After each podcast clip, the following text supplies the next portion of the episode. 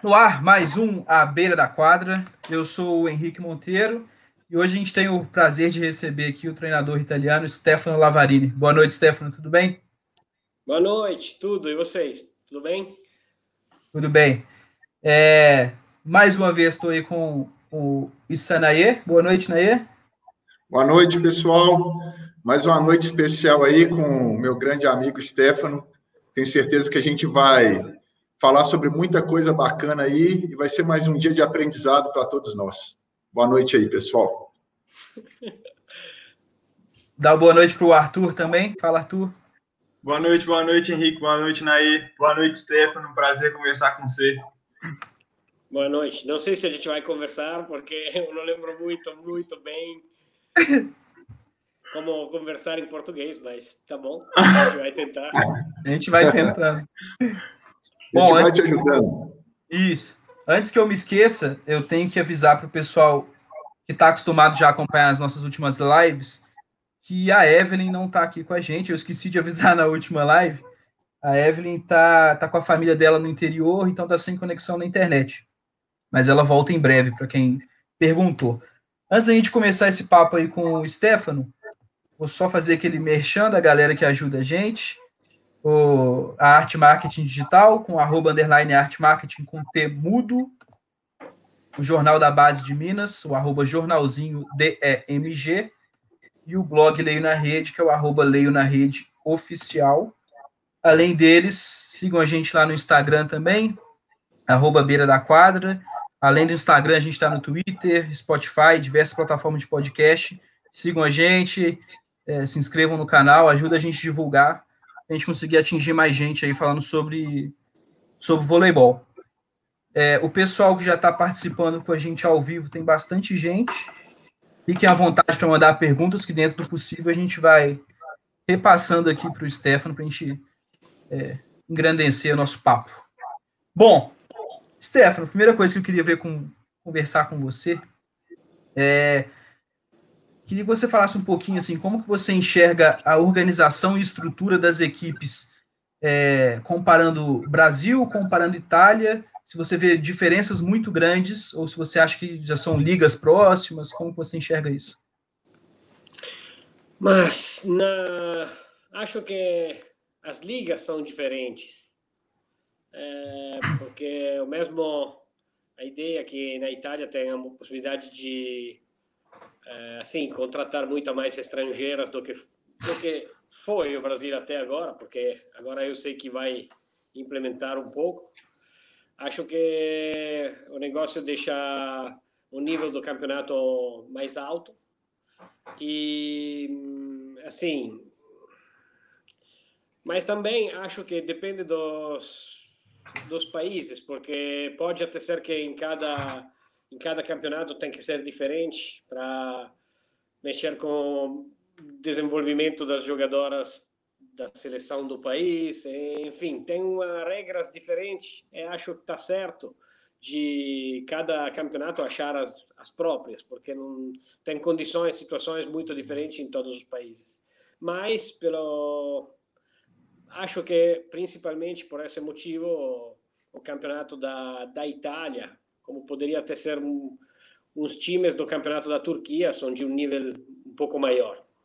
E as maiores diferenças que, que eu encontrei não foram muito na, na forma de, de montar um time,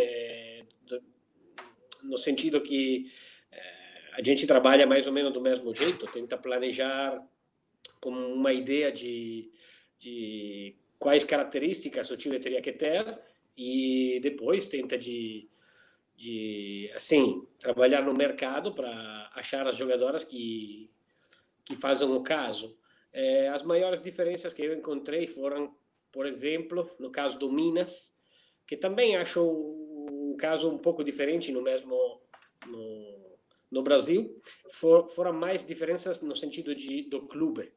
É, o tamanho do clube, é, as muitas modalidades, os miles, miles, milhares de sócios e a organização desse clube foi algo que na Itália não existe. A gente não tem clubes desse jeito, só tem clubes muito bem organizados, mas que só cuidam do vôlei, por exemplo. E talvez tem clubes que nem cuidam da base, só preocupam do, só se ocupam do, é, do, do, do alto rendimento. Então, acho que a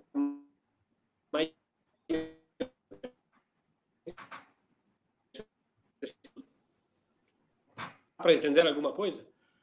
Sim. A gente está te escutando. Tá. Ficou bem compreendido, sim. Tá é... Sim.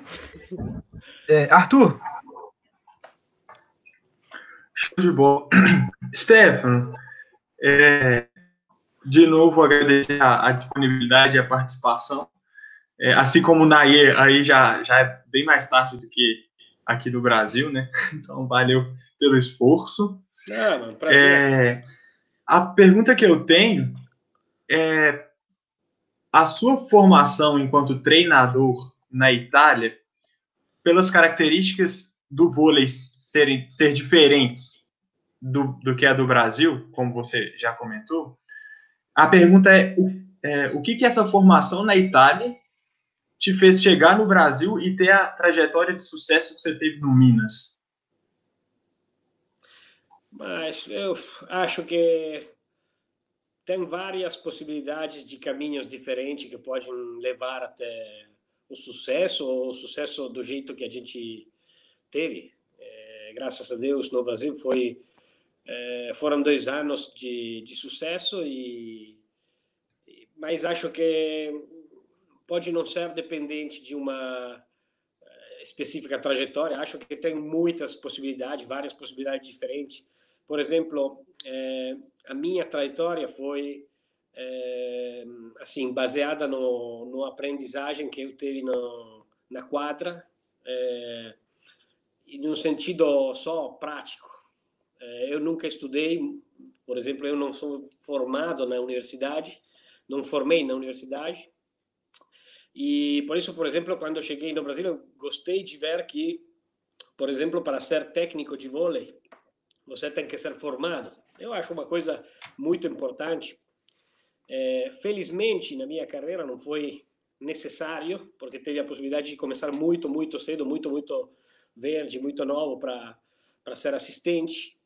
E então teve a possibilidade de desenvolver, de aprender na quadra, acompanhando grandes técnicos, eh, primeiramente na base e, em segundo lugar, eh, no adulto. Então, acho que eh, teve essa possibilidade por sorte, por uma assim conjunto de, de situações que não não sempre são possíveis por todo mundo. Então, achei certo o negócio de de precisar de estar formado na, no Brasil para começar a ser técnico é, foi, foi bacana no começo, porque todo mundo, quando eu cheguei, chamava de professor, professor. Eu falava, não, não, não, eu não sou professor, eu, eu não, quero, não quero que seja dito algo que não está certo, que não é verdadeiro. Eu não quero roubar uma, um diploma, uma laura, não, não, não quero nada disso, eu não sei. Né? Mas eles me explicaram que é próprio por, por conta desse motivo que é, acho certo, porque acho que a, a, teoria, os estudos, o que mexe com é, a fisiologia, é, sei lá, é, a metodologia de, de, dar treino, não sei como, uhum.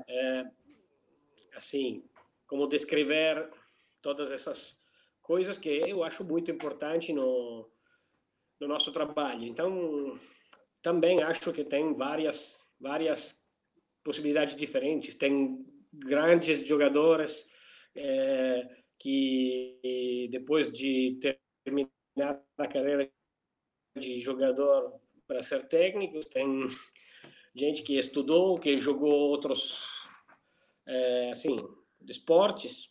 Eu nunca sou, nunca fui bom em nada, então comecei muito cedo a acompanhar o vôlei não conseguia jogar bem a futebol, não conseguia fazer karate bem, não conseguia fazer nada, então comecei a acompanhar. Na Itália se fala muito que quem sabe fazer faz e quem não sabe ensina para os outros.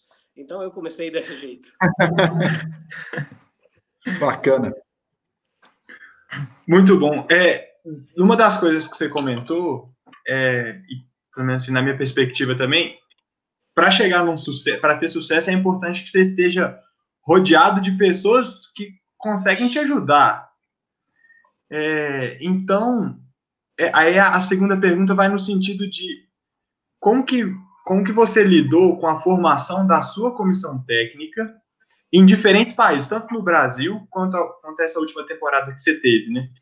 É, como, que, como que foi essa situação? Como que você lidou com, com essa formação de uma comissão técnica de um país diferente?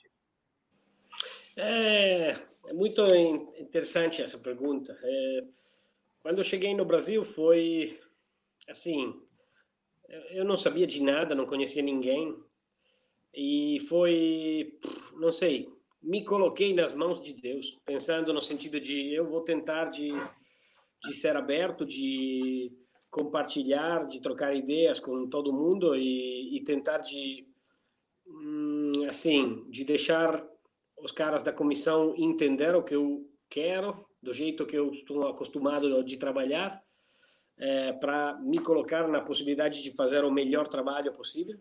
E do mesmo jeito, é, tentar aprender um pouco a cultura é, para para ter a possibilidade de fazer algo bom e não é, assim é, tentando balançar as duas coisas a necessidade de trabalhar do meu jeito e a necessidade de fazer as coisas certas no caso de, de trabalhar em um, em um lugar com uma cultura totalmente diferente com meninas acostumadas a, a, trabalhar de um jeito totalmente diferente. Então, eu fui, desde o começo, muito aberto nesse sentido. E, assim, teve bastante sorte, porque desde o começo, é, o relacionamento com o Duda, é, com o Alexandre, com o Plauto, depois com o Rodrigo na temporada, na segunda temporada, é, com todos os caras que trabalhavam junto com a gente, o Josimar, é, a fisioterapia, a medicina. O clube é um clube tão grande, com muitas possibilidades. É, e foi, acho que a maior sorte foi o jeito do povo, o jeito dos, dos brasileiros, acho. Ou simplesmente eu teve a sorte de, de, de conhecer só gente boa, assim como mesmo Isanaie. Duas vezes cruzamos na rua, tomamos um café juntos. Eu, Isanaie, eu estava doido porque o pessoal não me entendia, tinha coisas que eu estava difícil de acostumar. Eu, um papo com o Isanaie abriu a porta para para ajudar bastante, para eu ficar mais tranquilo. Então, todo, todos os caras que estavam ao redor ajudaram bastante. Eu tentei só de, de ter essa assim, de balançar essas duas coisas, tentar de ser mim mesmo, de trabalhar do meu jeito e fazer as co a coisa certa com é, com o time, é, porque várias vezes quando eu encontrava dificuldade pensava no sentido de dizer, oi, fica firme, não tem que mudar o que você é. Se queriam um técnico brasileiro, eles contratavam um técnico brasileiro. Se contrataram você é para ser o que você é é para se, se eu quero fazer o técnico brasileiro, eu sou o pior brasileiro possível, porque eu não sei, não sei como fazer o técnico brasileiro. Então, se, eu preciso ser o técnico italiano que eu que eu sou. Então, tentei fazer daquele jeito, do mesmo jeito, tentei aprender e me relacionar do melhor jeito possível com todo mundo. Na Coreia, por exemplo, foi muito diferente, porque eu tive a possibilidade de escolher os profissionais para trabalhar comigo, a maioria, né? então, preparador físico, um assistente, um estatístico, é, teria a possibilidade de montar um, mais uma vez uma baita comissão, tirando, entre aspas, tirando os coreanos que, que participam da comissão, que a gente não tem muita possibilidade de mexer com, ele, de mexer com eles, porque a cultura é tão diferente, o estilo de trabalho é tão diferente, é, a língua é uma barreira bem grande, porque eles nem sabem, nem tentam falar inglês, nem querem, nem.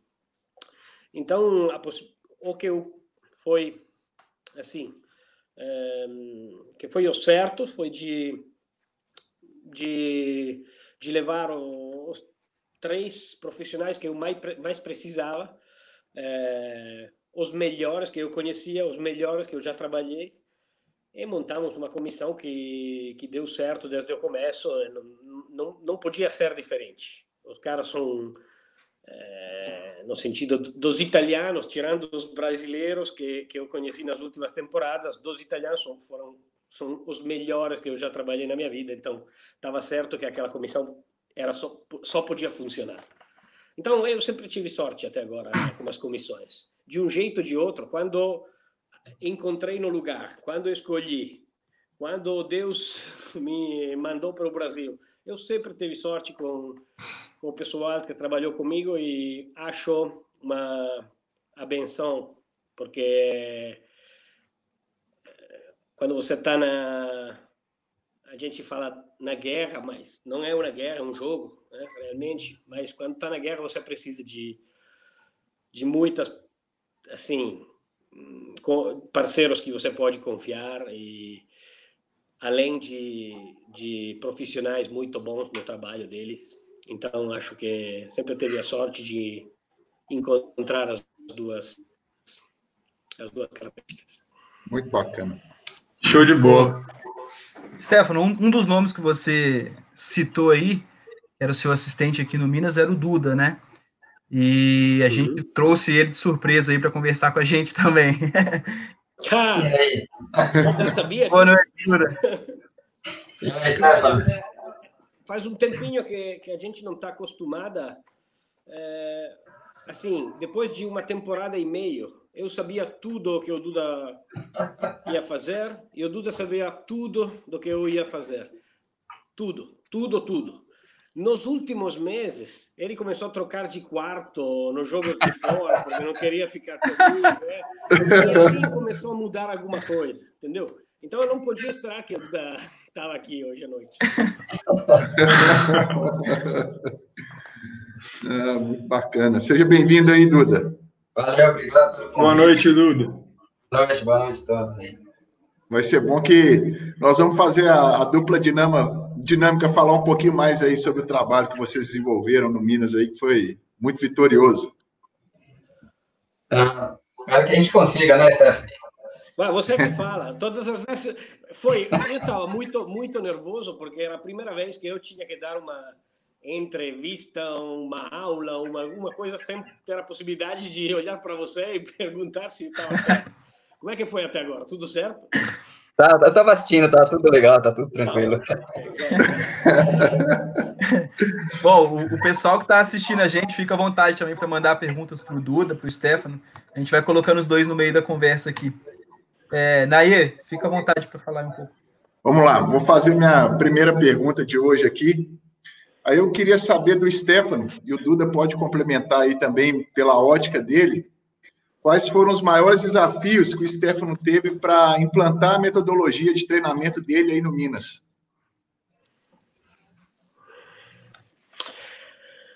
Ah, uh, de verdade, no, assim, no trabalho, eu acho que não, não teve muitas, muitas dificuldades.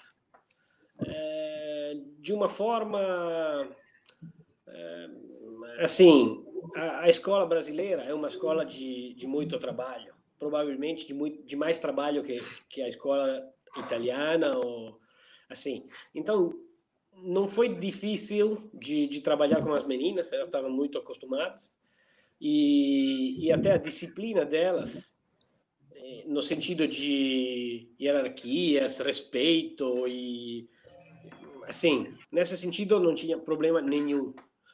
Ao começo, às vezes, eu tinha uns problemas com a, como é que fala, pontualidade. Pontualidade.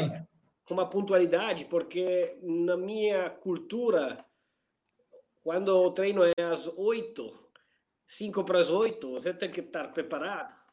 Quando alguém chega ao treino às oito ou sete cinquenta e nove, oito e zero um, que é tranquilo, treino de, de peso, malhação, dá, não é um problema, a gente está se preparando, começo do dia, muito cedo, mas para mim, 8 e 01, e o que aconteceu? O que aconteceu? O que aconteceu? Eu não, que aconteceu nada.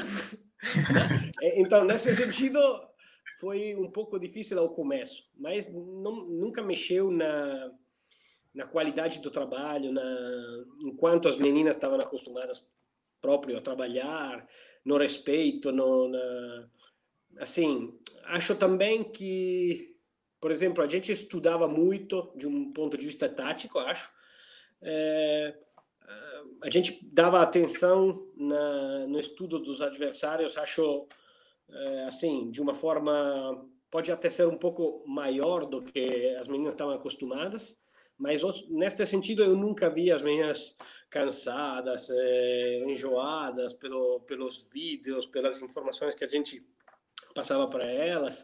Assim, achei, por exemplo, nesse nesse discurso mesmo de, de, de estudos, achei como que elas achassem assim bacana, bom, uma uma coisa que dava para dava a possibilidade de, de melhorar até a nossa o nosso trabalho e não sei agora pode até ser que depois de duas temporadas é, assim de sucesso a uhum. gente pensa como que era tudo paraíso e tudo funcionava, porque já passamos pelos problemas, mas assim, não, não lembro de muitos, de muitas dificuldades. Não, Até todo mundo tentou ajudar com, com a língua desde o começo.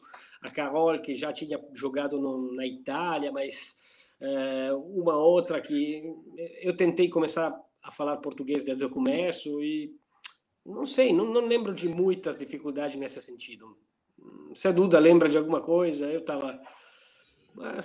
Não sei. É, o que eu posso falar é que eu estava dos dois lados, né? Então, era da comissão, mas tinha que fazer um pouco duelo com as jogadoras. E uma coisa que, não que foi difícil, elas, no momento nenhum, elas é, foram contra isso, mas implantar uma coisa que veio, que o Stefano realmente trouxe, que é a questão da busca pelo ponto.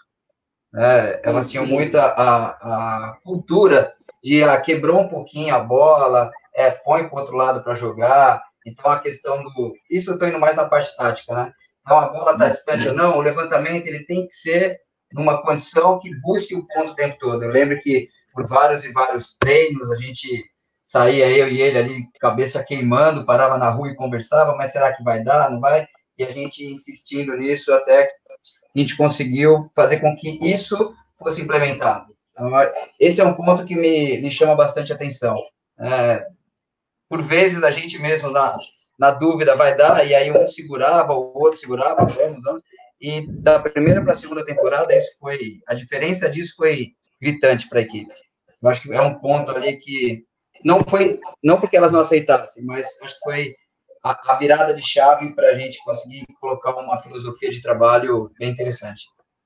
Eu é. concordo totalmente, não tinha é, não tinha assim não fiquei pensando no sentido tático mas é realmente a, a foi realmente o maior desafio de um ponto de vista tático tentar de mexer com essa essa ideia de além da velocidade que a gente tentava jogar mais rápido é, também se a gente estava mais longe da rede, mas como a Macris, por exemplo, nunca foi difícil de, de, de tentar é, nesse caminho, mas realmente a busca do, do ponto de resolver uh, o rally, uh, de tentar de ser mais padrão do, do destino do, do nosso time, no sentido de, assim, se temos que errar, se temos que perder, que seja porque tentamos, porque é, fizemos, porque buscamos a vitória, o ponto, é, e não porque deixamos pelo adversário de, de ganhar o jogo, de ganhar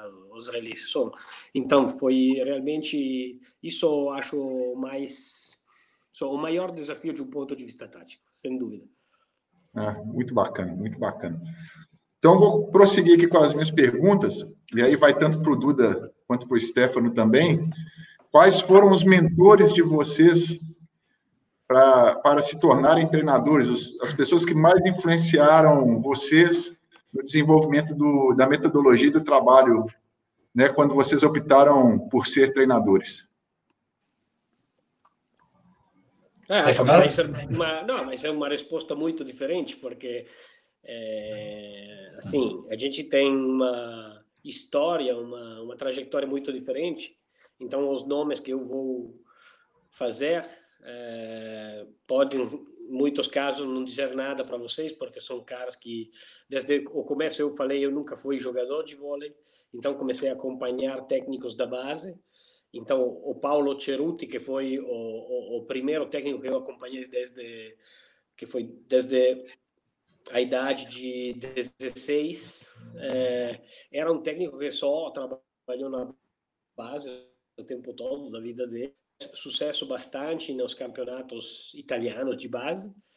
É, e depois o Luciano Pedulà, que foi técnico da base, e do mesmo jeito foi técnico das seleções de base, foi técnico, foi assistente da seleção assim adulto e também foi um técnico de sucesso no, em vários times da, da Liga Italiana.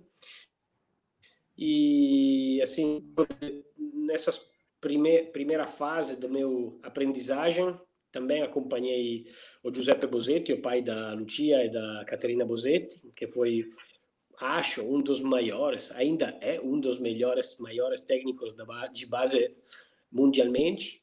E o Luca Pieragnoli, que também agora está trabalhando com as seleções italianas. E depois teve assim uma virada pelo pelo adulto trabalhando com o Giovanni Guidetti.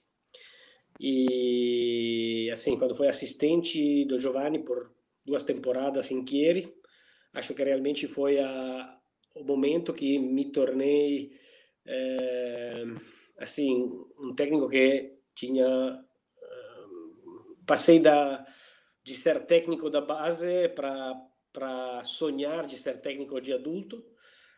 E depois disso acompanhei vários outros, foi assistente de muitos, foi assistente do Marco Mencarelli, do Davide Mazzanti, que agora atualmente é o técnico da seleção italiana, do Massimo Barbolini, outro dos melhores técnicos do mundo, acho. Então, eu teve assim, tive a sorte de ter a possibilidade de substituir tudo o que eu não vivenciei como jogador ou como estudante, mas teve a possibilidade de fazer isso como assistente. Teve a sorte de ser assistente de muitos, de vários dos melhores técnicos italianos. Primeiramente na base e em segundo lugar no adulto. Então essa foi a realmente uma das é, assim acho a principal característica que acompanhou a minha trajetória e, e deu a Muito possibilidade bacana. de desenvolver no meu trabalho. Bom, Vai para minha resposta. É, eu com, essa, com esse tamanho todo, eu inventei de jogar, mas aí quando chegou no juvenil, né, já não dava mais. E, só que tinha aquele negócio do... Não tive muito... Quando comecei a trabalhar realmente, eu trabalhei sempre com base. E os clubes que eu trabalhei, eles não tinham time adulto. Então, eu chegava até... A, no caso do feminino, eu cheguei... Trabalhei no Bradesco por oito temporadas. Fiquei cinco temporadas com o último time, né, que era o juvenil, que disputava alguns campeonatos adultos, mas eu já tinha um pouco antes a, a ideia de, de trabalhar com isso, então fui estudar, fui atrás.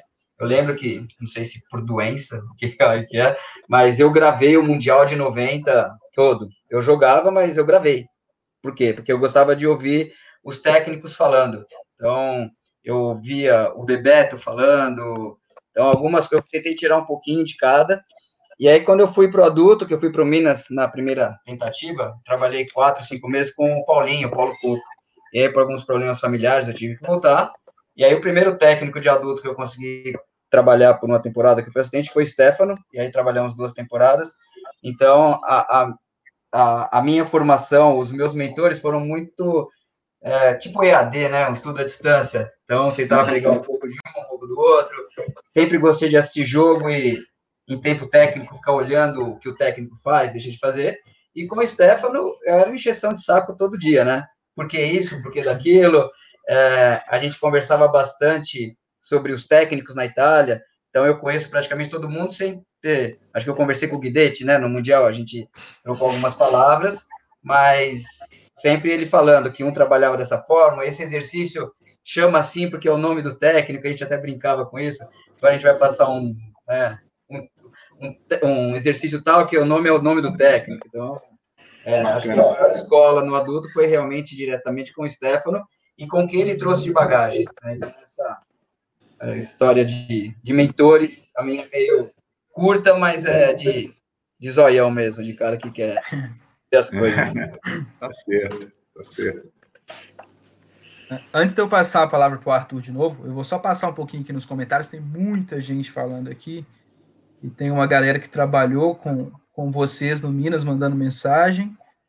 A mensagem aí da, da Bruninha. É a Bruninha. Oi, Bruninha. Oi, Bruninha. Deixa eu ver quem mais aqui. A Cissa também. A Bruninha. Mensagem. Ei, Cissa. Cissa São José dos Pinhais, ou tava, não sei. Fala de novo, Duda, eu não entendi nada. Ela, ela estava em São José dos Pinhais, lá em Curitiba. Como eu fiquei na última temporada, a gente já teve até alguns encontros lá, porque ela estava na cidade do lado. Gente, que saudade, velho. Ô, Rodrigueira. Foi da CT com vocês lá também. Rodrigueira Messi. Rodrigo é fera. É. é... Tinha... O Rodrigo escreveu a mesma coisa no telefone, é, eu já vi. o Plauto está é... online aí também. Plautito? É, o Plauto. Plauto, acho que está com o filho, tem que... Tem que cuidar aí. Colocar para dormir. Ah, não, não é meia-noite ali, é, são sete É, não, aqui está mais cedo. Né? Bom, Arthur, antes de passar para você, eu vou fazer uma pergunta aqui do Eduardo Gonçalves da Silva. Te pergunta, Stefano, se existe diferença muito grande de carga de treinamento em relação é, a volume e intensidade entre o voleibol brasileiro e o voleibol europeu? Olha, é... eu não posso falar do vôlei brasileiro nesse sentido, porque realmente eu só dei treino, eu não tive a possibilidade de acompanhar muitos técnicos brasileiros. Eu só tive a possibilidade de acompanhar o Neri trabalhando com o masculino e achei um grande trabalhador, além de é, de um ótimo trabalhador, mas é, como eu na, na Itália eu vejo que o treino pelos times masculino e feminino é bem diferente. Acho que no Brasil poderia ser a mesma coisa. Então, para mim, não dá muito para falar nesse sentido. Com certeza, no vôlei brasileiro, a ideia de quantidade de trabalho é bem maior do que a gente está acostumado a fazer na Itália. A gente caiu bastante nesse sentido. Provavelmente, na intensidade, às vezes, às vezes, tem exercícios, momentos do treinos da semana que é, não tem muita diferença. E nos, em uma situação, a gente teve a, a sensação de trazer um pouco mais de, de intensidade, não de volume, mas de intensidade. E, assim, é, depois, de verdade, tem diferenças que acho são diferenças comuns na Itália e no Brasil, dependendo de, de como está montado o time. Porque quando você tem um time, por exemplo, na temporada passada a gente teve muitas jogadoras craque voltando de lesões ou recuperando de problemas de físicos então, a possibilidade, é, junto com um calendário de muitos, muitos jogos comprimido em um prazo muito breve, então a possibilidade de dar muito treino, é, às vezes nem você nem tem a possibilidade. É, é, realmente na, na, temporada passada várias vezes a gente dava treino no jogo, usava os mesmos envolvimento do e, e muitas vezes quando você é, teria tido que trabalhar era o momento certo para descansar, para dar a possibilidade de recuperação para as meninas. Então acho que é, realmente isso, isso acontece também na Itália às vezes, dependendo de da montagem do time. Nessa temporada, por exemplo, foi uma temporada totalmente diferente para mim, porque eu tinha um time bem jovem, com muitas jogadoras muito novas acostumadas a trabalhar muito. Então foi, por exemplo, essa temporada na Itália foi a temporada que eu mais trabalhei na Itália até agora, das temporadas antecedentes é, a minha vinda pelo Brasil. É, com certeza, essa última temporada foi a temporada que na Itália eu tive a possibilidade de trabalhar mais. Assim, acho essas as maiores diferenças, características. Bacana. Legal. É, Arthur, fica à vontade aí. Valeu, Henrique. É, essa a pergunta que eu vou fazer, tanto eu gostaria da resposta tanto do Stefano quanto do Duda, porque ela vai na perspectiva de cada um. É, dentro das ações de jogo, saque, recepção, levantamento, para o vôlei feminino atual, qual delas vocês acreditam que seja a mais importante e como cada um desenvolve ela nos treinos? A intenção dessa pergunta é deixar alguma coisa para os treinadores que estão assistindo a gente também.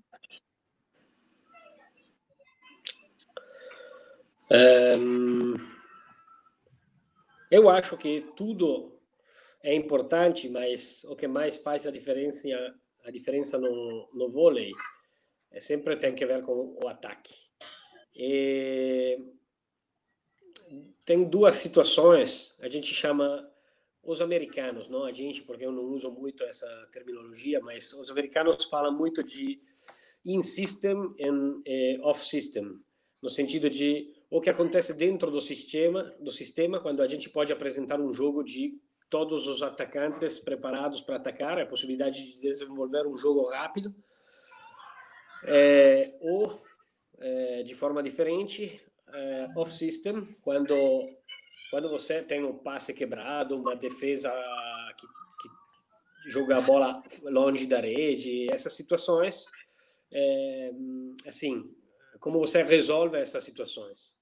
Acho que você tem que cuidar das duas, porque se verdadeiramente é, nas situações insistem, quando você tem a possibilidade de jogar rápido, tem muitas mais possibilidades de de fazer o ponto. É, os 60% das situações fora do sistema. Você joga situações do passe quebrado, do contra-ataque, da transição, da bola alta, a que geralmente era chamada bola alta. Depois agora muitos tentam de, de mexer próprio com realmente com essa situação, de, de, de fazer como que situações que é, no passado eram de bola alta, podem se tornar de bola rápida mesmo, podem é, colocar muitos mais jogadores preparados para atacar. É realmente é, na Itália agora com essa situação de coronavírus que todo mundo está trancado em casa, estão tentando de passar jogos do, dos anos anteriores para a TV. Na Itália o vôlei passa mais pelo Facebook que pela TV, mas a gente acompanhou uma, uma Superliga que ganhamos em Bergamo nos 2010, 2011, a minha primeira uh, Superliga em Bergamo de assistente com o Davide Mazzanti. E, cara, passaram 10 anos, não passou menos de 10 anos. E quando a bola já afastava perto dos 3 metros, a velocidade do jogo, a altura da, da, trajetória da bola, era uma coisa muito diferente, muito diferente. Então eu acho que as duas situações, trabalhar no ata o ataque, quando você está no sistema, tem a possibilidade de apresentar um jogo vário e rápido, e quando você está fora do sistema. E particularmente eu acho que o que mexe mais com o resultado é o que você faz com essas bolas, as quebradas, que sejam quebradas de side-out, que sejam quebradas de contra-ataque, de transição, são as situações que eu acho mexem mais com o resultado do jogo. A gente estudou vários campeonatos, várias estatísticas, e não sei se dá para entender, porque não sei como traduzir algumas palavras, mas uh, a classificação final de uma liga é muito bacana de, de comparar quais fundamentos eh, representam a, a mesma classificação no final de uma liga e nunca é o passe, nunca é a defesa, nunca é o que o que sempre representa a mesma classificação é o ataque e especific, especialmente o ataque da bola quebrada. É isso. Acho que essa pode ser uma assim indicação pelos técnicos nesse sentido. Além de uma segunda, queria quero jogar uma, uma segunda, uma segunda é, assim, dica no sentido de, de vôlei feminino, que está se tornando sempre mais próximo do, do vôlei masculino, é a importância do, do saque. É, outro dia a gente estava conversando, estava trocando ideias em uma live com um técnico italiano, Alberto Giuliani, técnico da seleção da Eslovênia, Eslovênia e, e ele conversa, a gente conversava sobre o saque, e ele falando sobre o saque falava de tentar de, de dar para os jogadores um plano A e um plano B, no sentido de possibilidade de sacar diferentes técnicas de saque ou a partir de diferentes posições. E, e, e a gente estava pensando que no vôlei feminino várias vezes tem não tem plano A e plano B, tem plano. Se você tem o plano A já é muita coisa, porque tem técnicos teve um passado que o saque não era muito importante por muitos, é, eu não sei como se fala no futebol, quando você coloca a bola no jogo, é só colocar a bola no jogo. Por muitos foi assim por vários anos. De verdade, é algo que eu encontrei muito mais na Itália que no Brasil. Acho que no Brasil a cultura do saque, mesmo no feminino, é, foi, é muito mais para frente do que a gente tinha na Itália uma década atrás. Mas é outra coisa que eu acho que a gente poderia desenvolver muito é o saque mesmo, no sentido de se aproximar muito mais ao masculino na interpretação do saque como uma arma muito importante para conseguir ponto, quebrar o passe. Além porque tem assim, até as novas gerações de jogadoras estão se tornando fisicamente muito mais forte, muito mais grande, então, dá realmente para se aproximar ao masculino nesse sentido.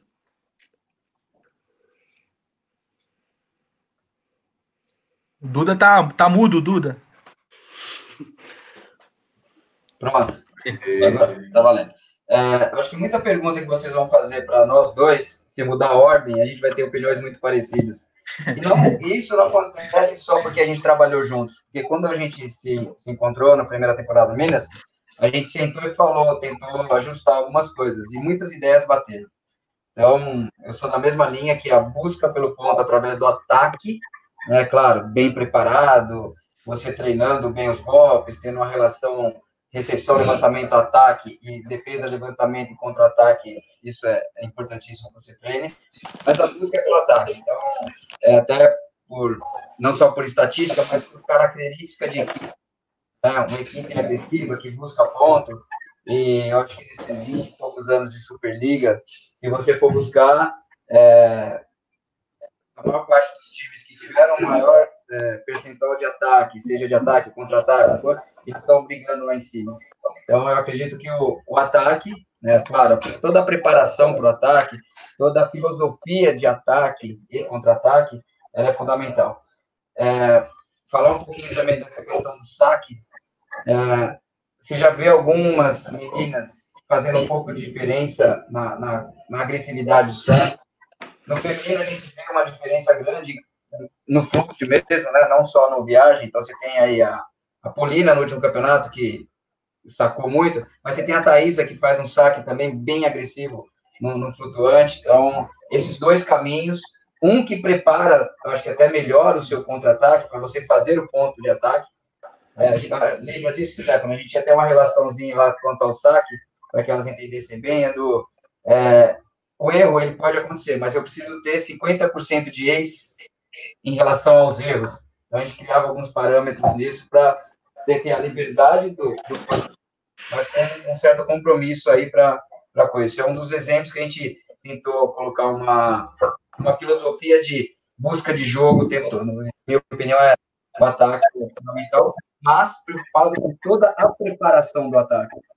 Claro, o gesto é importante, o que fazer na, na condição de uma bola quebrada, qual a característica do time, que lado você está buscando, mas a preparação de tudo isso, você ter um, um sistema que vise, isso é, é fundamental.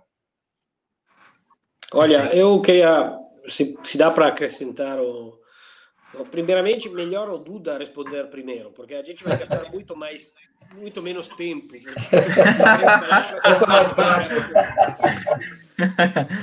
e, agora, sempre conversando sobre nesse sentido de saque com Alberto Giuliani e outros técnicos aqui na Itália.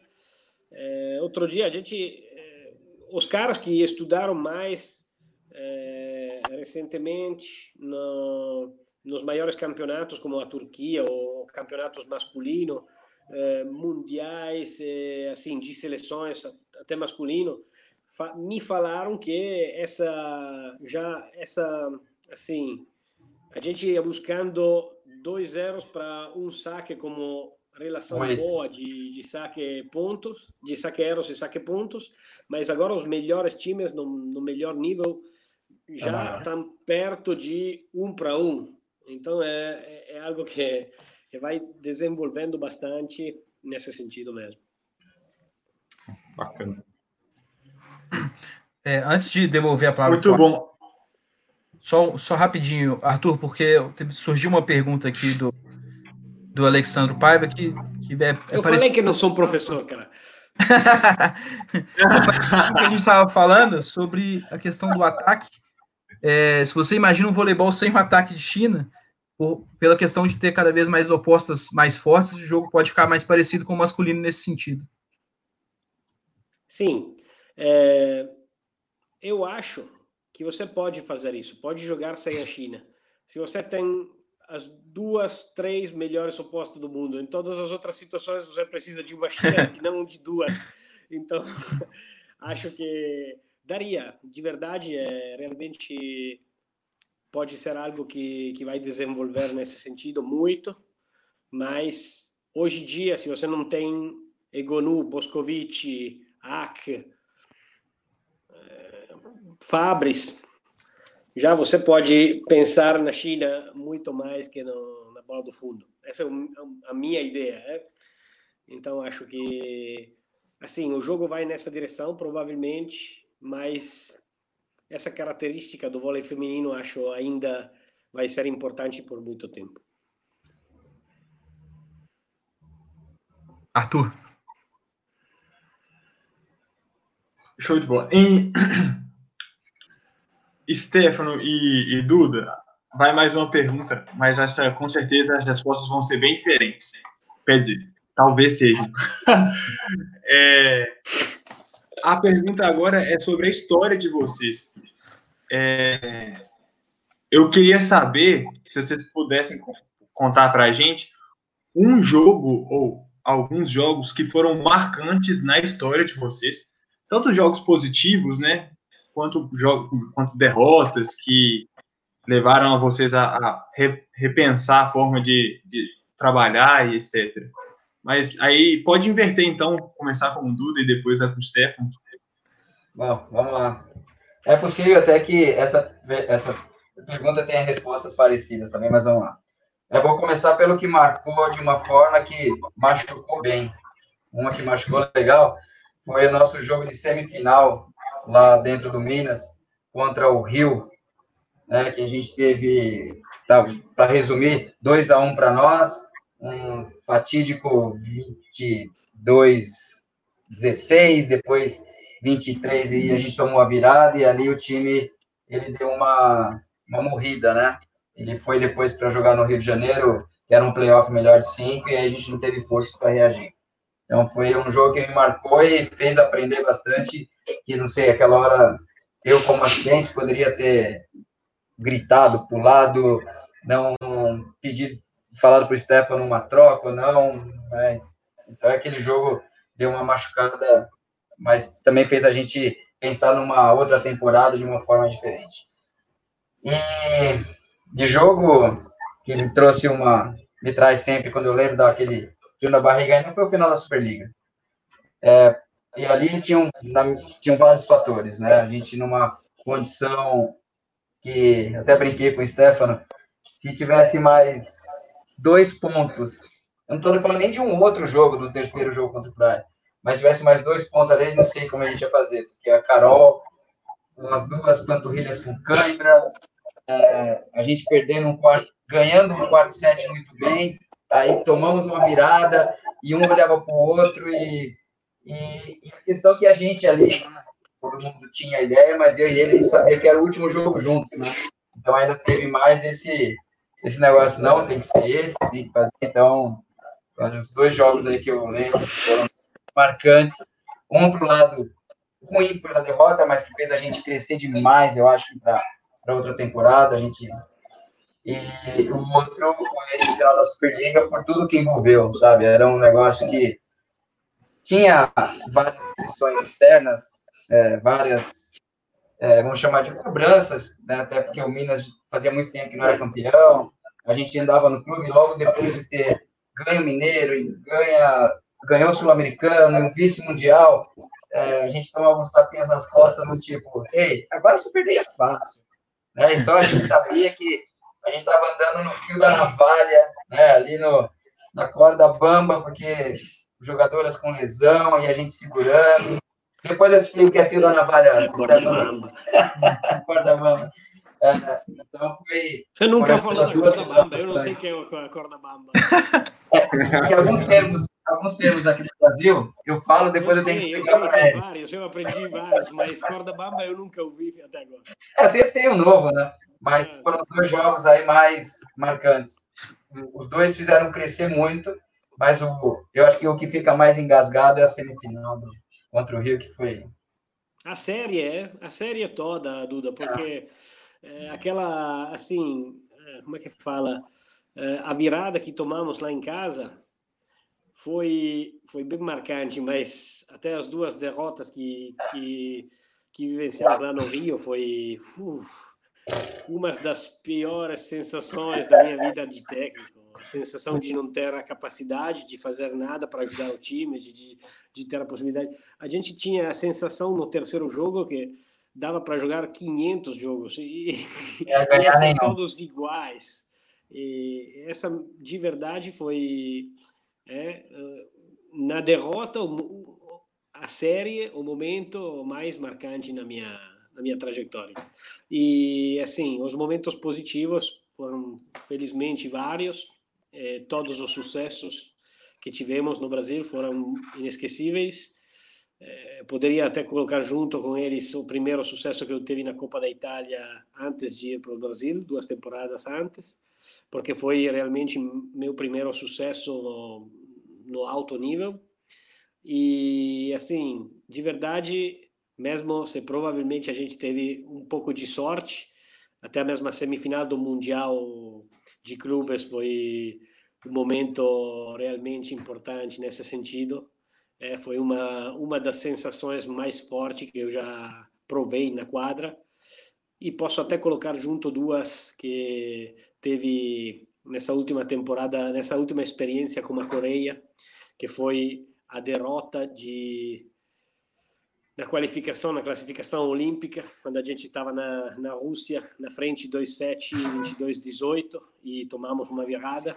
Nessa, é, aquela, aquele jogo foi de verdade outro, assim, outra aula na minha carreira muito pesada. E também teve a sorte de é, classificar pelas Olimpíadas, então de ter uma eh, não sei como se fala, revenge, uh, revenge. de assim vengar aquele momento e, e voltar a, a, ter um bom sucesso em uma em uma competição importante, a mesma competição de verdade. Mas o que estava acontecendo lá na Rússia foi era algo impressionante, porque ganhar na frente estava todo mundo calado lá, eh, todos os russos calados, estavam perdendo em casa 2 a 0, 22-18 com a Coreia que eh, tinha perdido na semana anterior as duas levantadoras. Chegou uma levantadora direto na Rússia de 38 anos que estava de férias em um outro lugar, que já tinha trabalhado uma semana com a gente e jogamos com ela a classificação olímpica e a gente estava ganhando realmente contra contra a Rússia e aquela tinha a possibilidade de ser provavelmente a maior o maior sucesso da, da minha carreira até agora, mas não deu. Deu uns meses depois lá na Tailândia, foi bom mesmo. Bom, eu vou unir duas perguntas. Tem uma pergunta que enviaram para a gente pelo Instagram e eu vou unir junto com essa pergunta aqui do, do Marco Antônio. Chamou de professor de novo. Perguntando se é, você gostaria de assumir caso houvesse um convite no futuro à seleção brasileira. E lá no Instagram perguntaram sobre a seleção italiana também, se você tem esse desejo. seria louco se eu não gostaria de, de da seleção brasileira tanto como da seleção italiana. Então, agora a gente está focada na participação das nas Olimpíadas como a Coreia, que é, realmente foi o sonho da minha vida inteira até agora. E, e quero que chegue logo a próxima temporada para chegar naquelas Olimpíadas que já tinha que ser aqui perto. Mas é, lá para frente, uma possibilidade dessa seria um sonho qualquer, que seja é, falar sobre a seleção italiana ou a seleção do Brasil por várias diferentes razões. Não tem como não ser uma, um sonho para cada técnico. Legal. É, Sanaí. Vamos lá. Stefano e Duda, eu queria que vocês falassem um pouquinho, é, porque assim, eu acredito que é aquela temporada onde vocês foram vice-mundiais e campeões da Superliga, eu acredito que o Mundial deva ter sido muito importante para um ganho de confiança para chegar nessa reta final da Superliga. Eu queria que vocês falassem a opinião de vocês lá no Mundial. Quais, quais foram os momentos que vocês pensassem, cara, agora vai, agora nosso time vai e nós vamos chegar forte? É o Duda que vai responder. Eu estava drogado no Mundial. É o Duda que tem a lucidez para falar sobre isso. Mas pode, é, aquela história, pode falar? Pode, cara. É, bom, vamos lá. É, o Mundial, ele. o Stefano já falou do, da questão do, do calendário, que para a gente foi. Eu lembro que a gente jogou contra o Pinheiros, tomou banho no, no clube e foi direto para o aeroporto. Chegou lá, todo mundo meio passado já e já treina logo em seguida. É, o quanto a gente cresceu do ponto de vista de confiança naquele Mundial é absurdo, né? Então, aquilo não só por ter conseguido o vice-campeonato, tudo mais, é, ali a gente percebeu, a gente equipe, né? Toda a equipe percebeu que a gente era capaz, se vai ganhar ou não, outra história, mas a gente era bem capaz. É, uma história bem rápida. O nosso primeiro jogo, todo mundo pensa a final, a, a final, a semi foi um jogo sensacional, né, a virada contra o Zasibassi, mas o primeiro jogo foi o para a gente é a gente ganhou de 18 a 16 no tie break contra o goleiro Lecaneiro. E era o jogo que se perdesse a possibilidade de disputar de oitavo era gigantesco, né? Então, é, não vou falar nem das meninas, mas vou falar da, da comissão. Quando acabou aquele jogo, eu lembro muito bem que eu e o Stefano, a gente ficou no meio da quadra e a gente falou, a gente vai ter que fazer alguma coisa. Né? A gente não dá, né? Alguma coisa tem que ser feita. E acho que é dali para frente, é, sabe quando a chave liga, se você está em 110, no Mundial você não pode estar em 110. Tem que estar em 220, tem que estar mais, mais. E, e sei lá, por desempenho, por sorte, por vários fatores, a gente conseguiu aquele e aquilo lá trouxe a gente para o Mundial. Às vezes até por duras penas, né, Stefano? Mas aquilo fez com que a gente né, fosse ali em cima e deixou a gente com uma clareza. Qualquer jet lag ali acabou. Né? Naquele primeiro jogo, qualquer horário nosso ali já, já ficou normal. Então, é muito claro que a gente saiu dali com uma confiança, com uma, é, uma certeza da possibilidade de enfrentar qualquer coisa. Então, e muito por conta das dificuldades. E eu coloco, sim, a, a dificuldade muito grande no primeiro jogo. Aquilo lá faz. Às vezes a pessoa até na campanha esquece daquele primeiro jogo. Mas a gente da comissão ali, acho que a gente não vai esquecer desse primeiro jogo nunca. Mas eu acho que essa, essas sensações chegavam de longe, porque a gente tinha. O time tinha juntado de, de poucos tempos porque as meninas da seleção chegaram muito perto Sim. do começo da temporada. A Nath não estava treinando direto desde o começo porque estava ainda com o problema do joelho. É, a Carol mesmo, a Gabizinha, estava trabalhando mais com cuidado. E então, para montar a identidade do time foi difícil, realmente difícil. Então a gente chegou lá na na China com essa assim insegurança, não, não sabia o que a gente tinha a possibilidade de fazer. de verdade, eu acho que é, a gente jogou um, um, amistoso antes do começo da competição contra o Exatibas da Turquia. Realmente ali a gente teve assim, a gente começava o amistoso falando, cara, a gente vai jogar contra Kinha, Boscovic, vamos ver qual é a diferença. Mas partindo do assunto de provavelmente eles vão mostrar de ser melhores. E não foi assim, não, porque mesmo se a gente perdendo 3 a 1 mas ficamos na frente muito sete, muito tempo durante o jogo.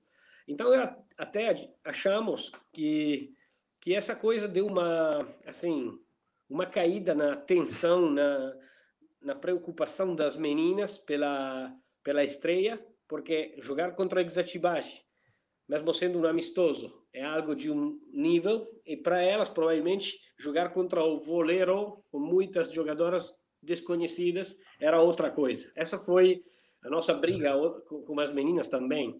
É, elas não concordaram com a gente, mas o que a gente percebeu foi realmente de chegar na China, não saber o que ia acontecer, jogar o amistoso no Exast Base, falar, cara, a gente pode jogar nesse nível. E depois ter todos esses problemas na, na estreia contra o Volero. E realmente, como o Duda falou, se a gente não tinha ganho esse jogo, provavelmente o nosso Mundial ia acabar ali.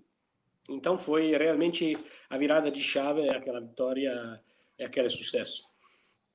Ah, Bacana.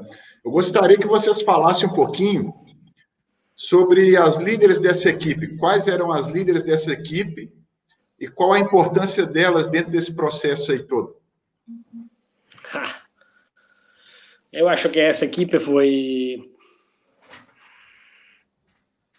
foi a equipe, o, o líder da equipe, porque quando você tem a Carol, e a Natália, a Gabizinha, a Macris, a Leia, que às vezes parece é, sempre muito calada, mas muito importante, muito respeitada. Todo mundo, é, mesmo se a Leia não fala, não fala muito, todo mundo olha para ela.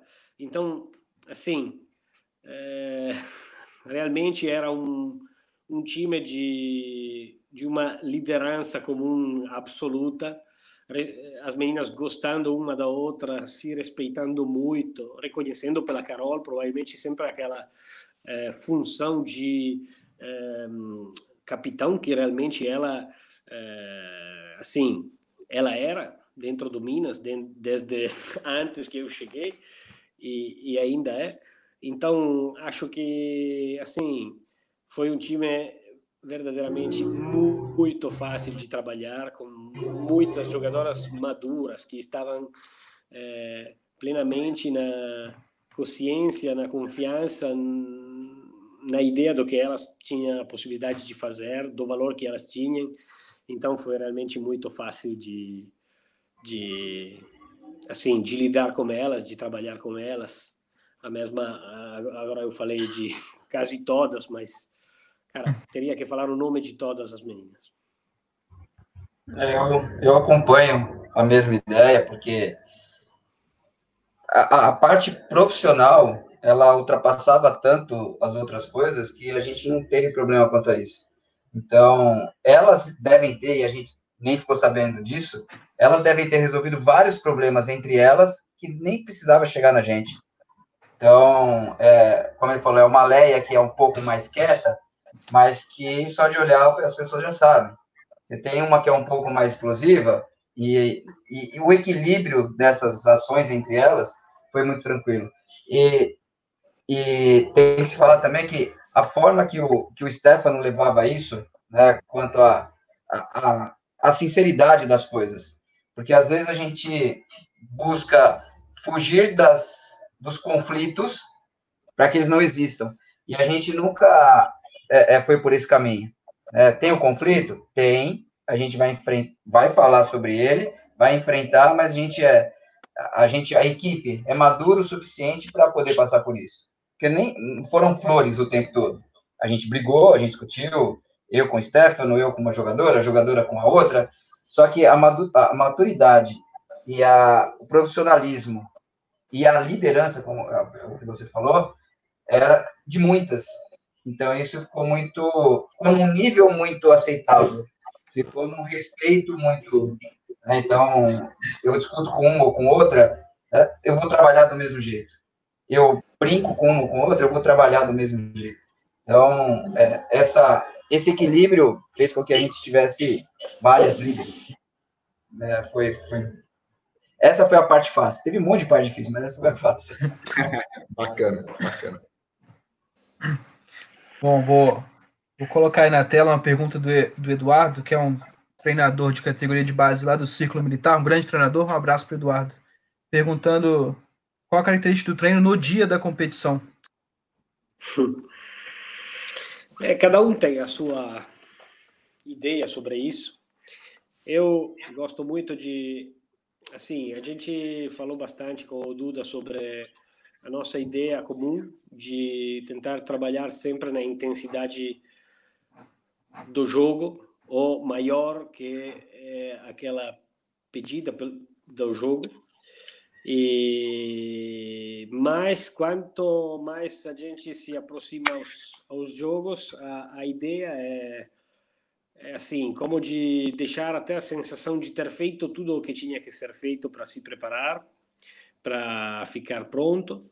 Então, o dia até o dia anterior do jogo, não é só amanhã do jogo, quando a gente dá aquele saque passe de suja roupa, como chama o Duda, e assim, o dia anterior, o dia do jogo, a gente sempre tenta de fazer uma, uma, uma outra coisa que é a rotina, que, que dá aquela sensação de, de confiança, de fazer o que você está acostumado sempre a fazer, de não brigar com ninguém, sempre ficar feliz, rir o, o mais que, que, que, seja possível de rir, não pensar muito na, na assim, no jogo, na, só se aproximar a hora que realmente precisa ser ao máximo, é, com tranquilidade, porque todos, todo o estresse que você tinha que criar mesmo para se preparar do melhor, da melhor forma, já tinha que ser feito nos dias anteriores. Depois, às vezes, de verdade, acontece que se você dá treino,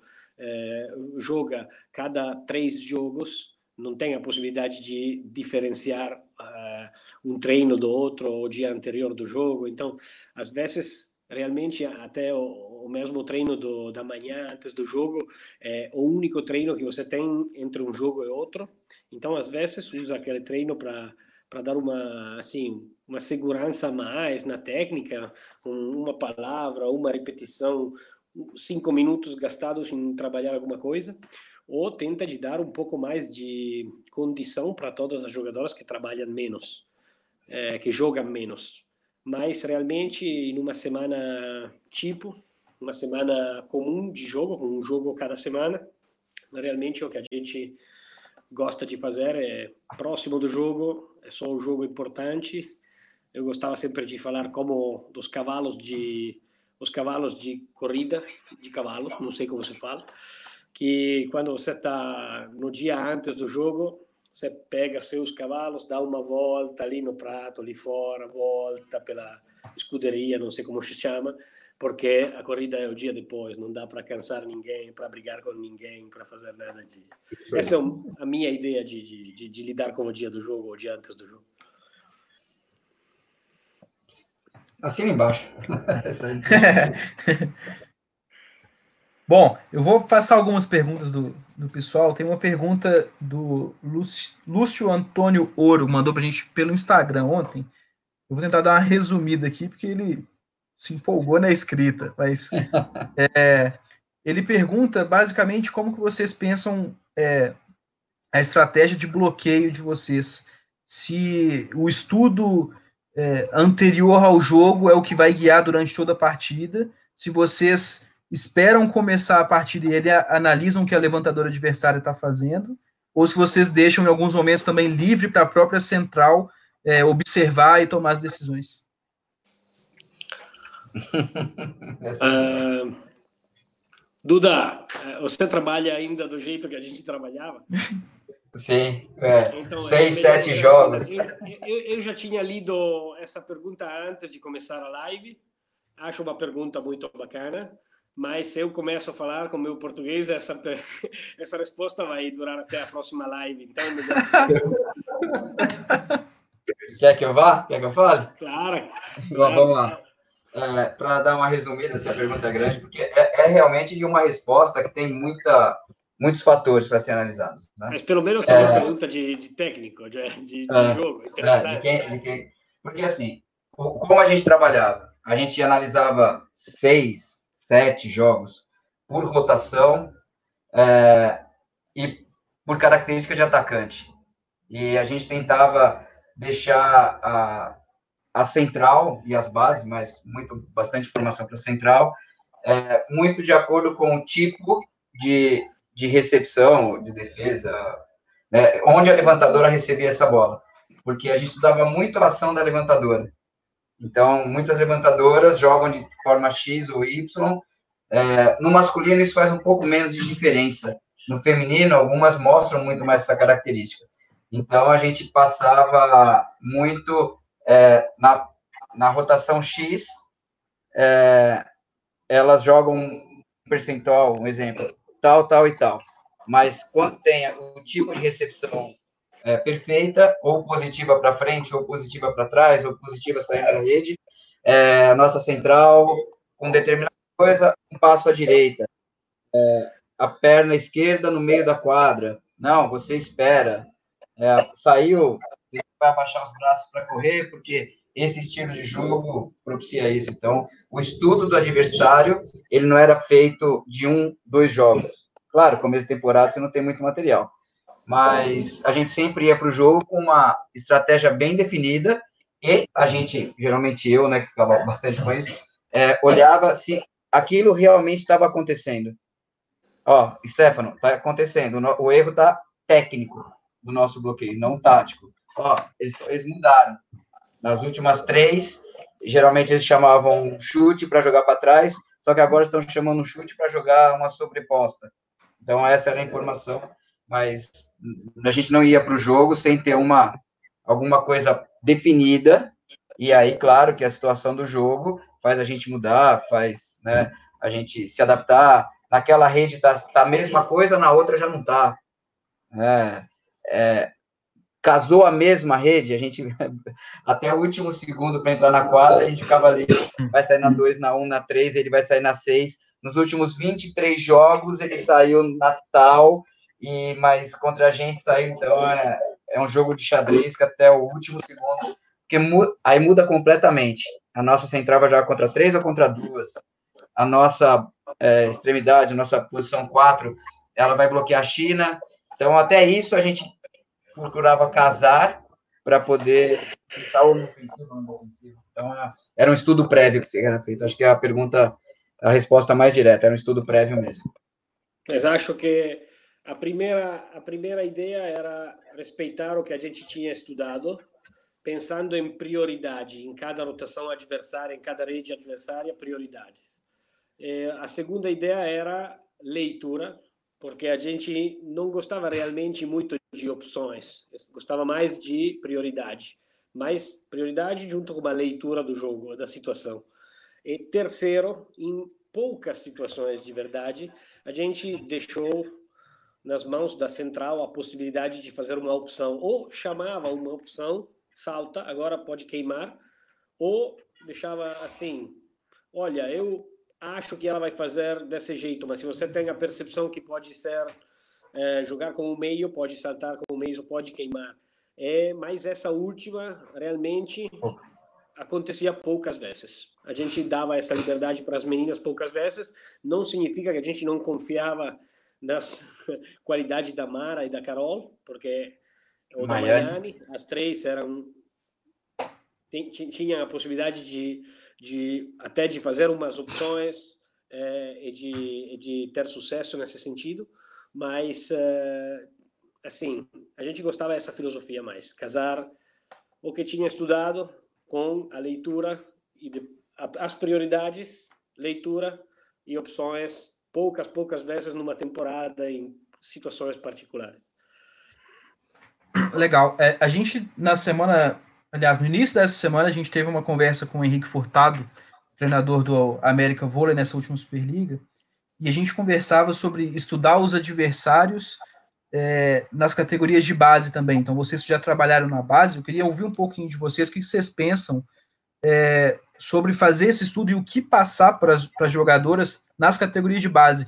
Até que ponto a gente pode utilizar essas informações para ajudar e se isso em algum momento pode acabar confundindo as jogadoras e atrapalhando de alguma forma. Começa você começa eu? pode começar aí.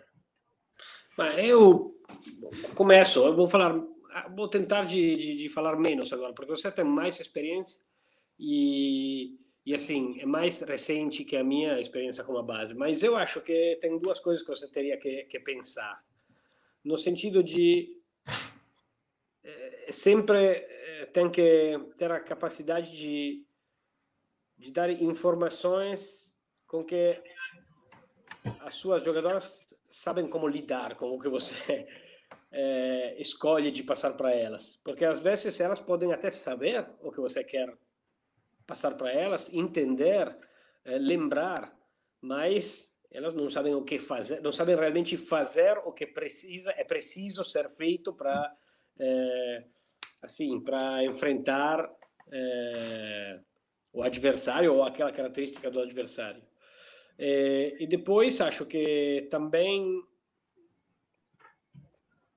hum, nessa época seria mais interessante de focar no desenvolvimento uh, da ideia de jogo das próprias jogadoras na base, mais que em conhecer o que acontece no outra, na outra quadra. Eu vou fazer um exemplo bem fácil para entender. Hoje em dia, se você não tenta apresentar uma pipe em todas as situações que dá para apresentar uma pipe no side-out ou no contra-ataque do seu time, é uma limitação bem grande é, para jogar no, no alto nível. Mas tem profissionais, jogadoras de Superliga, super experiente, que estão tão acostumadas em passar, acabou, eu só tinha que passar, agora vamos ver o que acontece, dá para fazer uma cobertura, esperar o adversário atacar, mas tem jogadoras com história de, de, de, seleções de altíssimo nível que depois de ter passado quando está no fundo de quadra nem lembram de apresentar um ataque da, do fundo. Então acho que desenvolver na cabeça das meninas da base o que o jogo pode ser, pode se tornar, mesmo se depois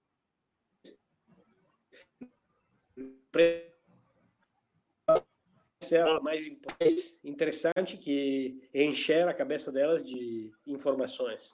Essas duas coisas eu acho muito importante. Bom, uh, o, a primeira pergunta que você leu, Henrique, foi do Eduardo. Uh, Sim.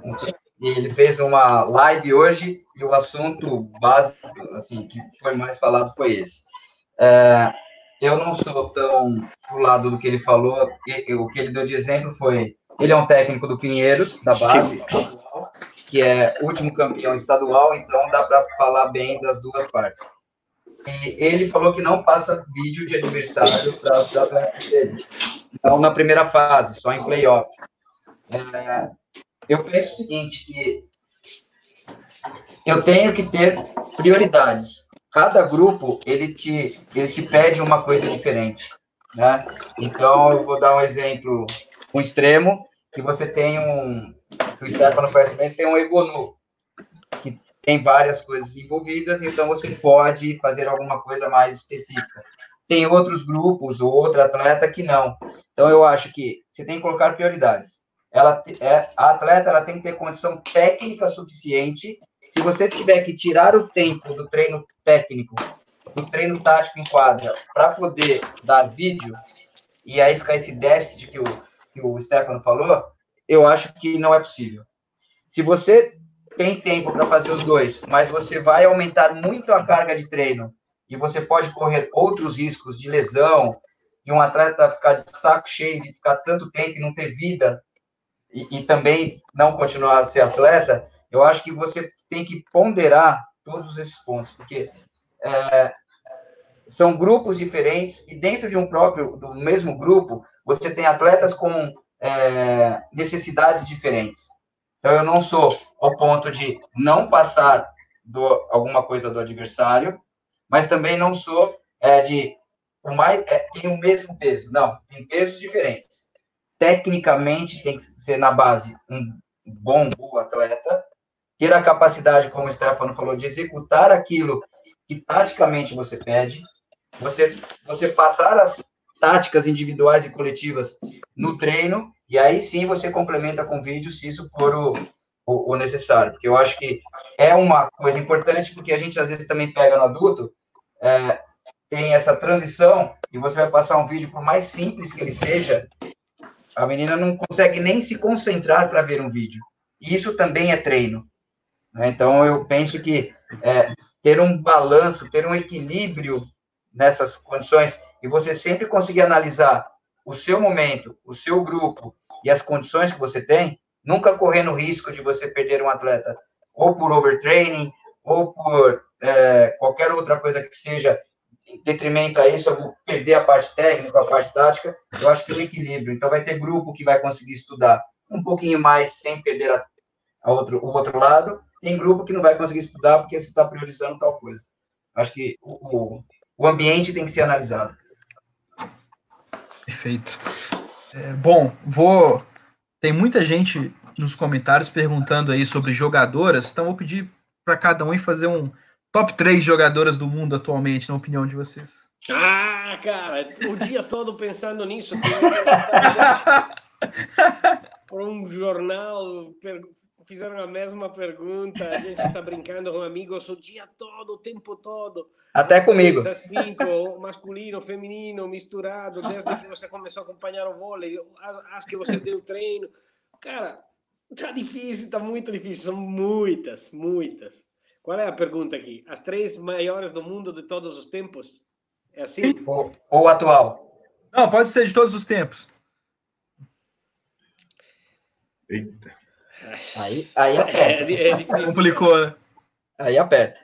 Eu acho que unanimidade, pelo menos se for colocar todos os tempos, a Mireia está entre as três. Né? Então. Sem dúvida. É isso. É, tem que escolher outras duas, né? Então a Mireia, acho que por tudo que fez e tudo que venceu e, e acima de qualquer, qualquer outro. Eu acho que é difícil Três é, é super difícil. É, eu não vou falar da Lamping, porque eu nunca vi a Lamping jogar, realmente.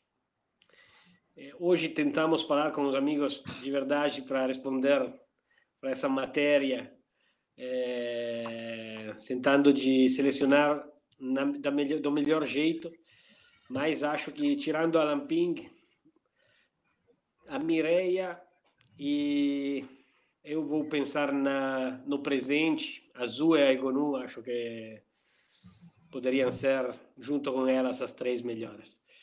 Mas aqui no meio tem um número infinito de, de, de jogadoras craque. De... É, até eu lamentei, hoje, falando com os amigos, que é, se eu tivesse que escolher entre as melhores que já fui técnico desde que sou técnico de adulto, é, com certeza, além de italianas e, e da Kim, vai ter, sem dúvida, a Natália, a Gabizinha. Se tivesse que, que falar de das melhores de todos os tempos, você tem que escolher cinco. Eu acho, se, se, não, se a gente não vai escolher por função, acho que é difícil que vai ter brasileiras mas o Brasil sempre foi ao top do mundo. Então, essa coisa me deu para pensar de quanto a diferença do Brasil foi sempre no conjunto, no equilíbrio, na técnica, na assim, na identidade, nos sentimentos do time mesmo, sempre. Qualquer foi qualquer foram os assim os representantes, os que vestiram a camisa do Brasil. Então essa coisa acho que deveria ser algo de, de, de assim remarcado com muita, muita importância. É, escolher três, como ele falou, sem função definida, você acaba é, fazendo, causando alguns problemas. Porque depois que inventaram a Libero, como não falar da Fabizinha, da brasileira, da, da Fabi, né? Mesma coisa do masculino.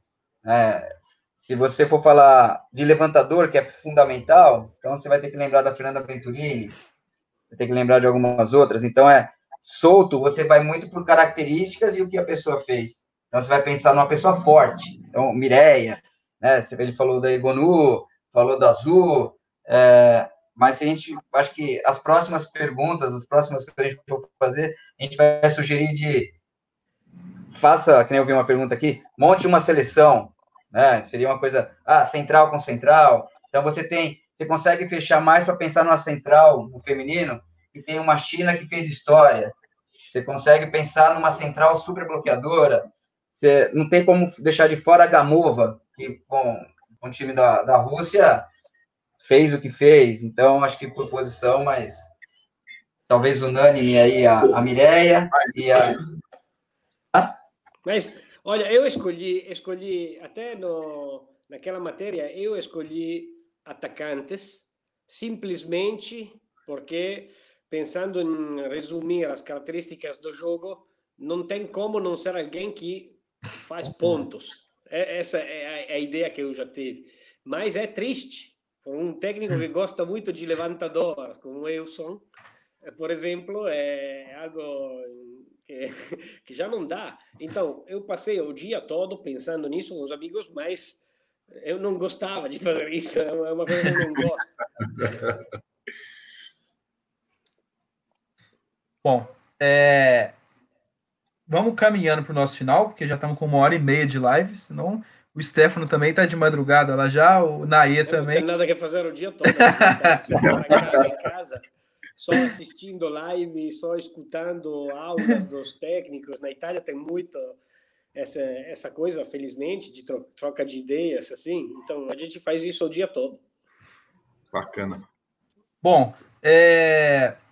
vamos para o nosso momento de indicação de alguns livros aqui, para a gente fechar. Se vocês tiverem algum livro para indicar aí, fiquem à vontade. Lembrar do, do A Beira da Quadra, né? Ó, oh, Beira da Quadra não, desculpa, do Leio na Rede, nosso parceiro, um blog sobre literatura, arroba Leio na Rede Oficial. É, algum de vocês aí tem algum livro que queiram indicar? É, sim, mas só porque eu me preparei, porque você tinha me falado dessa coisa. E no sentido de eh, o último que eu li eh, foi o Open de Agassi, a vida de, de André Agassi, porque realmente achei interessante de acompanhar o ponto Muito de bom. vista do, do atleta, mesmo se eu achei o, o, livro fácil de ler, interessante, é, mas um pouco, na Itália se fala romanzato, no sentido de como você tem é, ajustado em um sentido de, sei uhum. lá, é, como assim, para virar a história um pouco mais fácil para entender, mas achei bacana. E tem outros que eu não li ainda, mas que estou buscando porque sugeriram para mim. Chama, em italiano, Il Segreto dei Giganti. Acho The Secrets, The, The Secrets of Giants, é, de um autor que chama Tim Ferris. E, assim, me falaram que pela formação... é uma leitura muito interessante, então acho que vou buscar. É, achei interessante passar, passar para vocês. Bacana. Legal. Eu penso, muito, acho que a característica de cada um acaba levando para o lado, né? Eu tentei por alguns, monge executivo, é, fui vários livros, eu acho que aquele que te leva mais, eu sou um cara que leio artigo, então, né, é, eu acho que a, a, a, sua característica é importante que você seja forte nela e que você busque dentro do, do que você precisa. Você é um técnico mais para o lado que precisa de controlar grupo, leia mais coisas nesse sentido. Você é mais estudioso ou dentro de uma característica do seu trabalho, você é o preparador físico, o que mais te dá embasamento para as coisas, né? sempre pensando que uma, uma comissão técnica sempre acaba gerindo pessoas. Né? Então, acho que esse caminho é o mais, mais alinhado. Beleza. O Henrique, eu trouxe aqui hoje da coleção Na Vida como no Esporte. A gente já falou de alguns livros aí sobre é, dessa coleção, e esse é um livro muito legal para os treinadores de base, que conta a história de um treinador que usa os valores do esporte na formação dos atletas e os conflitos que esses valores geram no mundo moderno, né? Que antigamente tinham menos conflitos e a, na, na aceitação desses valores e hoje com o mundo moderno a gente tem mais dificuldade. Acho muito interessante. Perfeito. Eu já, já li, gosto muito desse livro aí. É, Arthur, hoje trouxe nada não, né? Não, hoje não. A gente fica para a próxima. Tá, eu tinha separado um aqui, mas eu vou deixar para o próximo também, senão nós vamos ficar falando de leitura aqui para sempre. Bom, antes de eu passar para a palavra final de cada um, só para a galera que está assistindo a gente, na semana que vem a gente tem um milhão de lives. Então a gente já na segunda-feira nós já vamos falar sobre voleibol. Vamos trabalhar bem. É, vamos falar sobre voleibol sentado com a Luísa Fiorese, atleta da seleção brasileira. Mais sentado que, que hoje em dia, tá difícil. o voleibol deitado aqui é. É, e, e, e, aí durante a semana a gente vamos, vamos falar um pouco sobre vôlei de praia também, sobre análise de desempenho com o Tiaguinho lá do Sada, e talvez mais um ou outro convidado que a gente está estudando ainda como que nós vamos fazer. Tá? É, Arthur, Sanaê, um recado final aí. Cara, primeiro, é, antes de finalizar, agradecer a participação do Duda e do Stefano. Eu que trabalho no masculino, pude ter um pouquinho mais a percepção de como funciona o vôlei feminino, algumas coisas bem diferentes, muito interessantes. E eu acredito que a gente teve uma aula de voleibol aqui, foi muito legal. Participação aqui no chat, aqui no, no YouTube, bombou hoje. Foi muito bacana, obrigado. E vamos lá, boa noite. É, eu também só tenho a agradecer. É, muito obrigado pela paciência para responder todas as perguntas. É, muito obrigado pela disponibilidade de todo mundo, tanto do Duda, que ainda está no nosso fuso horário, né? Mas principalmente do Stefano e do Naê. Valeu demais por contribuir com esse projeto da gente. Bom, é, Duda, algum recado final aí? É, agradecer né, o convite. É, o convite foi feito muito para fazer mais uma surpresa para o Stefano, né? Porque, a gente trabalhou junto. Hoje de manhã o Sanael fez esse convite, eu pensei duas vezes. Então eu estou meio de penetra aqui, né? Mas baita prazer. E eu acho que uma coisa importante a se falar é que quando você é profissional e gosta daquilo, a gente não precisa pensar em fugir de conflitos. A gente precisa enfrentar esses conflitos é, uma coisa de 30 segundos. É, se o Stefano bem lembra, na, na noite anterior à, à final do primeiro sul-americano que a gente venceu contra o Rio, a gente quebrou o pau no quarto. Porque eu sou um cara chato que quer dormir, e ele é um cara que quer ficar reperguntando as coisas. Cara, a gente, a gente achou o pau. E no outro dia a gente foi lá, abraçados, e, e conseguiu ter um resultado legal. Então, eu não tenho paciência nenhuma, cara. então, é, isso que eu acho que é interessante. Eu estava com uma coisa marcada agora para ir para a Itália, para fazer uma surpresa para ele lá. Não deu por conta do tive que cancelar, mas vocês me proporcionaram fazer uma surpresa para ele por aqui. Então, só tenho a agradecer. Legal. Stefano, algum recado final também? Sim. É, eu quero agradecer você, Henrique, o Arthur, que eu não tinha a sorte de conhecer antes, mas quero falar uma coisa pelo, pelo Duda. Vou tentar não chorar, porque a última vez chorei com o Duda, então não vou não chorar essa vez. Mas é, daqui a uma semana vai ser um ano que eu saí do Brasil. E hoje, até ver o, o aqui de no live, o Duda conversar desse jeito, pareceu ser como no, no refeitório do Minas, várias vezes, vários dias comuns da, da rotina da semana de profissionais que trabalham juntos. Foi a maior emoção que eu já tive é, nesse último ano, porque até ligamos umas vezes com os caras da comissão, assim, mas não é a mesma coisa que tentar conversar direto de novo em português, ouvir a, a sua voz, uh, pensar que muitos amigos estão escutando e não, não, não tem como descrever a emoção que eu provei nessa hora e meia.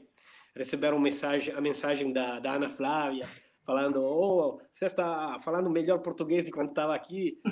Então eu sempre vou lembrar da Flávia e, e mandar beijos para ela. E então falo a verdade, é uma emoção in, inacreditável. Quando você me falou, Naye, de, de fazer essa live, eu falei: Ok, dá, dá para. Mas eu não achava que, que, que podia ser uma, uma emoção desse tamanho. Ah, que bom. até ler a, assim, os recados da da, da Bruninha, da Cissa, ler nos comentários de quando vocês colocaram no, no Instagram, ver a Leia batendo palmas. Então foi uma emoção enorme. E queria acabar, é, até como não tem como cumprimentar com todos os que eu conheci, ou que lembro, ou que tenho um carinho enorme lá no Minas ou no Brasil, é, só lembrando do Carioca e mandar um beijo para ele, que é o animador da torcida do Isso. Minas. Nos deixou aí. No, nas semanas passadas. Então, como eu acho que vai ter outras possibilidades de abraçar todos os amigos que ainda estão aqui, como ele não vai estar nas próximas vezes, eu queria só lembrar dele. Ah, bacana assim. demais. Isso aí. Beleza. É, bom, também agradecer o Duda, agradecer o Stefano. Acho que foi muito proveitoso para a gente essa conversa. A gente consegue, consegue, tirar muitas lições daqui. Eu, pelo menos, não sei para quem está assistindo, mas eu pessoalmente saio muito satisfeito. É, agradecer aos dois, agradecer o Naê e o Arthur. Para quem acompanha a gente no canal, na semana que vem a gente segue aqui com mais algumas lives. Vamos conversar mais sobre voleibol. Beleza? Valeu, galera. Até mais. Boa noite. Valeu.